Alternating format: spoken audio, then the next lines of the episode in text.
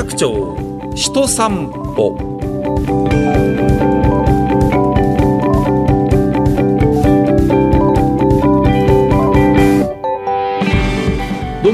日本放送で朝ぼらけという早朝の番組を担当しているラジオパーソナリティ上柳正彦です。ポッドキャストでお送りしているこの有楽町人散歩というプログラム。えー東京有楽町で働く方生活をする方をゲストにお迎えいたしまして有楽町について語っていただくとともにこの街で生きる人々が思う豊かさについていろいろと伺っておりますね。今回はですねもうやっぱりね、えー舞台といえばはい、帝国劇場ということでまあいろんなミュージカルねお芝居を上演していらっしゃいますけどもその帝国劇場の副支配人え女性の方ですね鈴木美和さんお迎えしてお送りしていこうと思っていますね。まあ帝国劇場と言いますと森光子さんがね「え放浪記」何度も帝国劇場で上演されてますしね。それからダイヤモンドユカイさんが「ミス・サイゴンに出るんだよ」って「え？ー見に行ってまあかっこいいかっこいいとか。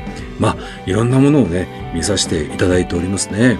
はい、えーではねその鈴木副支配人をお迎えいたしましてね、えー劇場の魅力について伺っていきたいと思います。この後すぐです。有楽町人散歩。上柳正彦がお送りしている有楽町人散歩。今日のお客様です。帝国劇場の副支配人、鈴木美和さんです。はじめまして、よろしくお願いいたします。こちらこそよろしくお願いします。あの、副支配人になるまでっていうのは、はい。どういうような感じで副支配人になっていくんですか？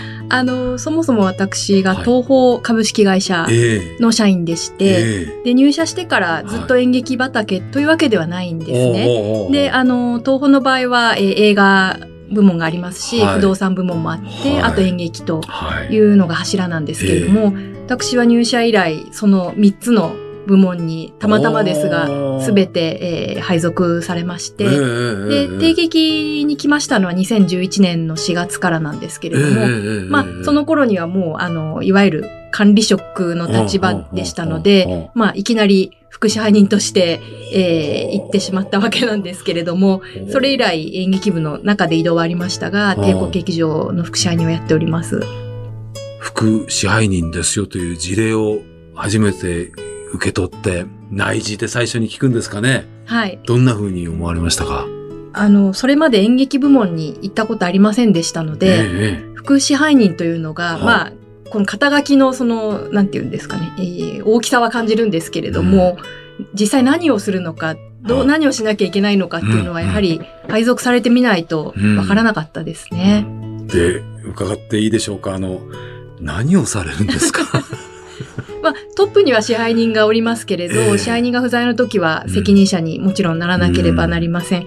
で、えー我々としては日々公演が1回ないしは2回無事に上演されて終演することと、お客様が、えーいらしてから帰るまで安全に安心して楽しんでいただけることっていうのを、その表と裏を両方管理しなければいけないんですけれども、特に私どものその接客側としてははい。お客様サービスと、それからまあチケットが何もしなくてもこう満杯になればそれは ありがたいことですが、そういうわけにもいかない場合もありますので、いかにお客様にアピールして券を買っていただくかということも重要な仕事ではあります。お客様にね、こういう公演がありますよということをお知らせしてチケットを購入していただいて、劇場に足を運んでいただいて、ものすごい良かったなと思ってまた帰っていただくというね。まあそういうことを全部こうね、プロデュースするわけですけども、はい。あのー鈴木さんが副支配人になられた2011年の4月というと、はい。東日本大震災が起きてすぐということですよね。直後でしたね。で、3月11日の時は私は別の部署におりましたけれど、え4月にその定期に来てからは、やはりその全く、うその3.11より前えの状態っていうわけにはいかず、えーお客様のキャンセルも多かったですし、我々も日々安全確認ですとか、うん。お客様対応をどうすべきかっていう模索の日々ではありました。ちょうどあの、3月11日の2時46分というのは、帝国劇場では、お芝居が、公演がある日で、はい。お客様いっぱいいらっしゃってて、はい。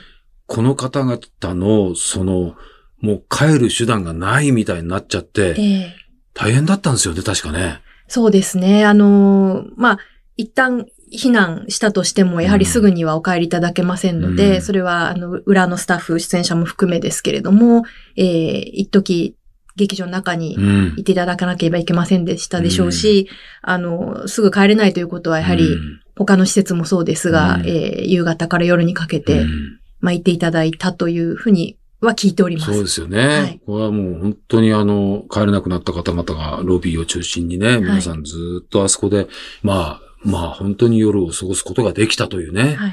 ことです。だから本当に劇場の役割というのはもういろいろな、考え出したらキリがないぐらいいろいろありますね。これね。そうですね。あの、やっぱり今回のコロナの件もそうですけれど、天災人災に関わらず、うんまあ安全に、えー大きな劇場で、うんえー上演するということが、いかに、その、幸運、幸運というと変ですけれども、うんあの、大変なことかというのは身に染みます。そうですよね。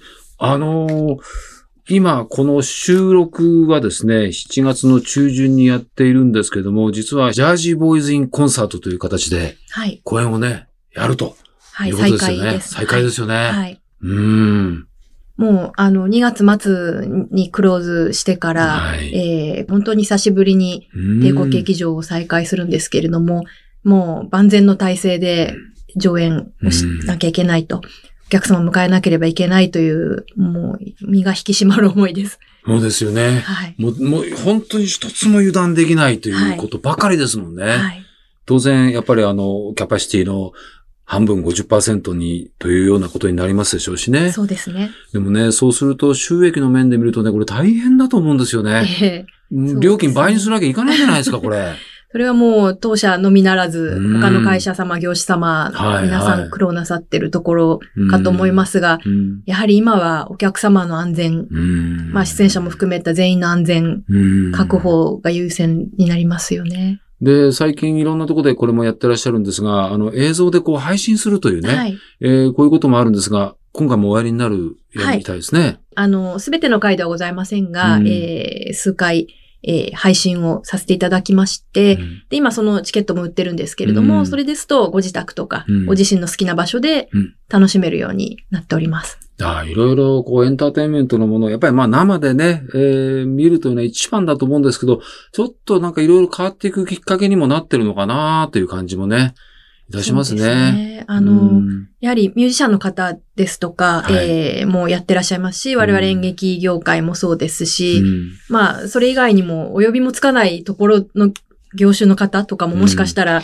そのなんか発信をね、例えばあの、私が見たのは飲み屋さんの方が、はい。自分のカウンターで、はい。今日はこういうおつまみ作りましたっていう 配信をなさってたりとか、うんちょっと重いものいらないところの方もそうやってん配信というか繋がろうとなさってるなっていうのはお見かけしますね。ね。まあいろんな事情があってね、ちょっとお体がね、ちょっと具合悪くて劇場までは行けないんだけども、はいなんとかそれを見たいなという方もいらっしゃるでしょうしね。はい。いろいろ僕らのまだ気づいてないようなこうニーズとかね、なんかそういうのもあるし、またそこで配信で、えー、ね、チケットなかなか買えないのよっていう中で、それ心配することなくこう変えて、で、えー実際に見て、やっぱりいいなと思って、生で見たいと思って、劇場に足を運んでいただけるきっかけにもなるかもしれないですしね。そうですね。あの、うん元々の舞台ファンの方が、今回は配信にしますってご選択をされる場合もあるでしょうし、うん今おっしゃったように、普段はなかなか行かないんだけれども、うんまあそういう機会があるならということで、劇場とか舞台の楽しさを知るきっかけになると思います。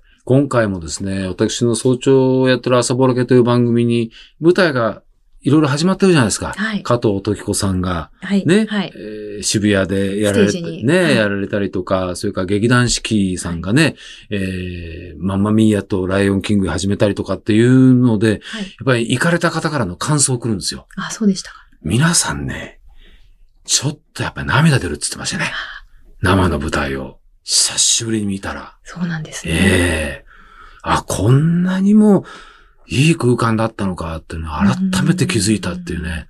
ありがたいですね。ブラボーだとか、こう、歓声とかね、出せないじゃないですか。はいもうだからもう手がじんじん痺れるぐらいに 拍手しましたっていうあメール来ましたね。ー本当にありがたいことです。やっぱこれは舞台の生で見る魅力なんでしょうね。はい。うん。まあ、ぜひね、これからいろんな形でちょっとずつ再開していきます。ね、行くと思いますんで、ぜひまた足を運んでいただきたいと思います。この帝国劇場というのは、まあ歴史的なことで言うとですね、日本初の西洋式劇場ということで、明治44年、1911年、まず最初に作られたわけですよね。そうですね。今から約110年ほど前にできて、うんその当時はあの、今日は定劇、明日は三越っていうようあな。キャッチコピーも、銀座線ができた時ですね。そうですね。あうんの、つけていただくほど、まあ話題になったと聞いております。うんで、その後、その、東宝というところでね、はい。やっぱり小林一三さんというすごい方がいらっしゃって、ええ。まあ、この方が、やっぱりこうね、えー、宝塚劇場を関西で作って、はい阪急沿線の人が阪急電鉄を使ってそれを見に行くみたいなことを考えて、はい。というこの小林一三さんが、やっぱりこの帝国劇場を、まあ、運営するようになっていくわけですよね。そうですね。うんあの、まあ、東宝の宝っていうのがその宝塚の宝ですので、はいはいはい、東京にも、まあ、そういったお客様が大勢、うんまあ、西洋式の演劇ですとかミュージカルをご覧になれるようにっていう発端だったと思います。うんなんか、あの、鈴木美也さんは、はいあ宝塚非常にお好きだったというふうに伺ってますが。はい。あのー今も同じ場所にありますが、日比谷の東京宝塚劇場、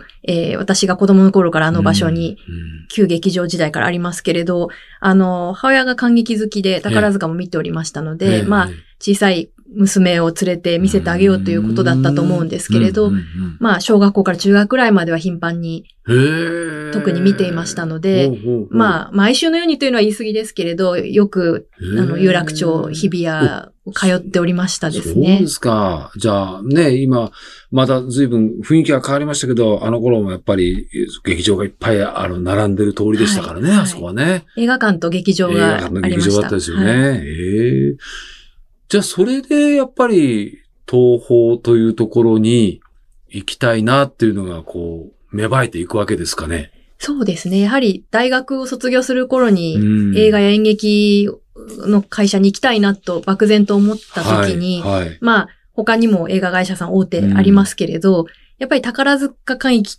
と深い関わりがある会社っていうことで言うと、東宝っていうのは、あの、一番魅力的には映りましたね。うん、なるほど、なるほど。そして今は、あ帝国劇場の副支配人ということでございますが、あの、一昨年ちょっとなんか絨毯なんかをね、張り替えたりとかっていうことなんですけども、はい。基本的には変わらないですよね、あそこね。そうですね。あの、いらしたことある方ですと、う蘇ってこられると思うんですが、中入っていただくと、吹き抜けに。なってましてはい。あの、今、新しく劇場を作ると必ずしも吹き抜けにするかどうかっていうところはあると思うんですけれども、やっぱりその吹き抜けの空間ですとか、りそのワインレッド色で統一した客席とか絨毯っていうのがちょっと非日常感を。出してるかなと思います。はあ、はあ、はあ、はあ、はあ。本当に基本的には、その、なんか、あ今の建物が、まあ、50何年ですか ?50? そうですね。1966年に今の劇場の形、54年か。はい、で続けております。ってことはあれですね、スバル座が入っていた有楽町ビルディングと同じなんですね。あれもあんなに古いんです。ええ。あの頃にこの辺がいろいろ変わったんでしょうね、きっとね。そうですね。なんか偶然とは思えないですね。ねえ。ああ、なるほど、なるほど。あのー僕も本当にいいろいろと帝国劇場を見させていただいているんですけど、やっぱり森光子さんの放浪記、はい。えー見させていただいて、楽屋にご挨拶に行くと、普通はもういっぱいいろんな有名人の方が森さんの周りを囲むようにいらっしゃるんですが、はい。楽屋で二人っきりになってしまってね、結構長い時間お話を伺う、ものすごい幸せな時でしたね。二人きりっていうのは珍しい二人きですね。りですね。えーカレンダーがあって、公演の一日終わると罰をつけていくという。これが楽しいのよ。え、終わるっていうのは楽しいんですか？そりゃそうよって おっしゃっていたりとかね。うん、上に稽古場ありますよね。はい。あのーあそこは定期ビルとい。言いまして、ええその下の階は劇場なんですけれども、上に稽古場がございます。広い稽古場ですよね。はい。もう見通せるようなね。舞台と同じ大きさでできるようなおースペースになってます。そうですよね。はい。あそこでね、東方シンデレラ。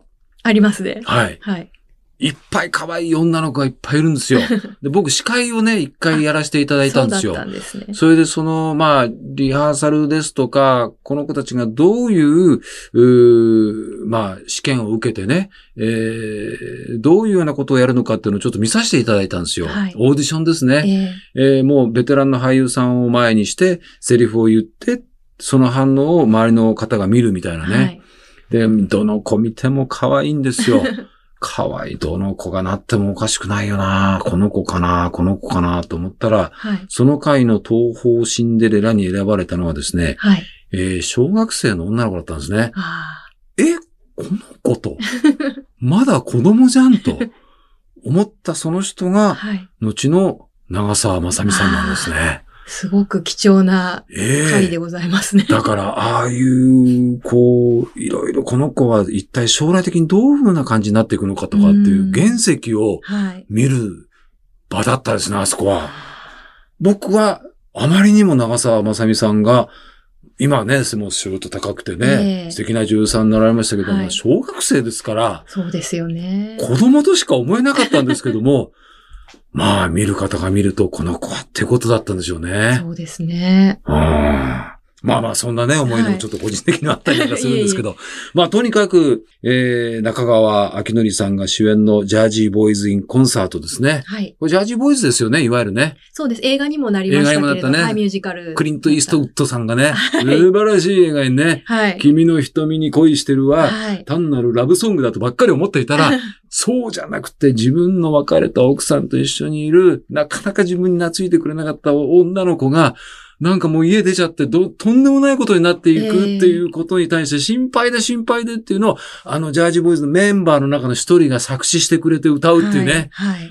そういうエピソードもおそらくはね、はいいろいろとこの物語に入っていくのかなどうなのかなという感じなんですけどもね。はい。まあ、とにかくいろいろ大変な時期ではないかと思いますけども、このね、公演1月5日まで上演されますんでね、もう無事にお客様が楽しんでいただいてお帰りいただいて、はい。えーよかった、生の舞台はって本当思っていただきたいですね。はい。もう我々も全力で準備してう、ん万全の体制でお客様を迎えたいと思っております。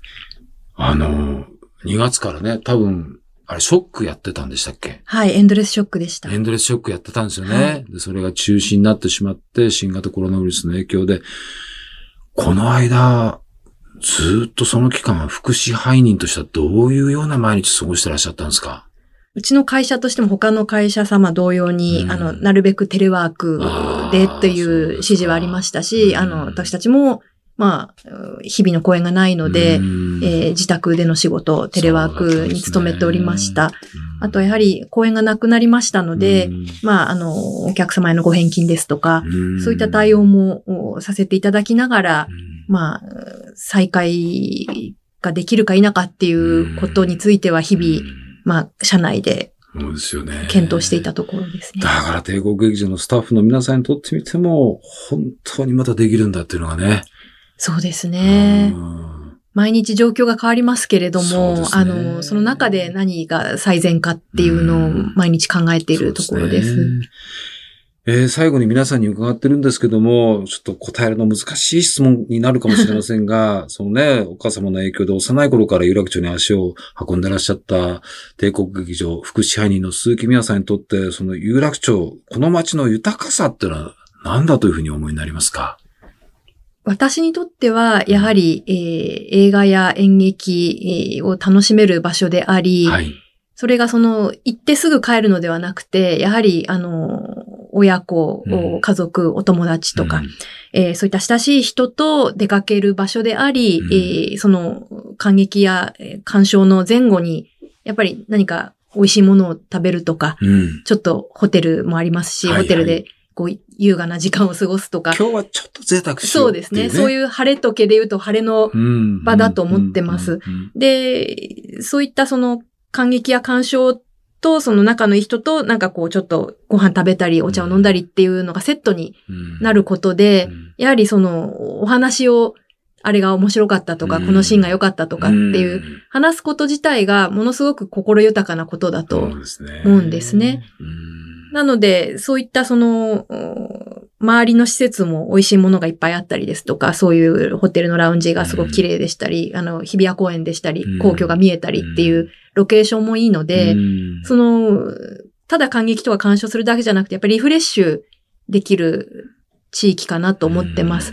ので、この近くにいらっしゃる方だけじゃなくて、うん、あの、まあ、今は状況難しいかもしれないんですけど、うん、あの、大丈夫になった時に別の場所からもわざわざ来ていただくような価値がある街じゃないかなと思っております。いやー、やっぱ鈴木さんのお話を伺ってると、そのいいお芝居を一生懸命チケット取ってその日を楽しみにして、で、劇場に足を運んで、あのエントランスのとこから、わあもうどんどんどんどん気分が高揚してって、舞台の幕が開いて、わーっと感動して、幕が降りて、その後、ちょっとこう、食事をしながら、見たものの感想を言い合うということができなかった期間があって、はい、故に、そういう時間ってとっても大事なんだなっていう豊かな時間なんだなってことを改めて思いましたね。そうですね。うもう、あの、そんなに取り立てて難しい、こう、会話じゃなくても、楽しかったねとか、あそこが良かったねっていうだけでも共感し合うと言いますか、それだけでもすごくこう、気持ちが豊かになる気はしますね。すね。どんなにそれがね、貴重なありがたい時間であったかっていうのを、再確認させられましたね。再確認させられました。コロナの野郎のおかげでね、本当にね。はい。いやいや、今日どうもどうもありがとうございました。ありがとうございました。ということで今日のお客様は帝国劇場の副支配人鈴木宮さんにお話を伺いました。ありがとうございました。ありがとうございました。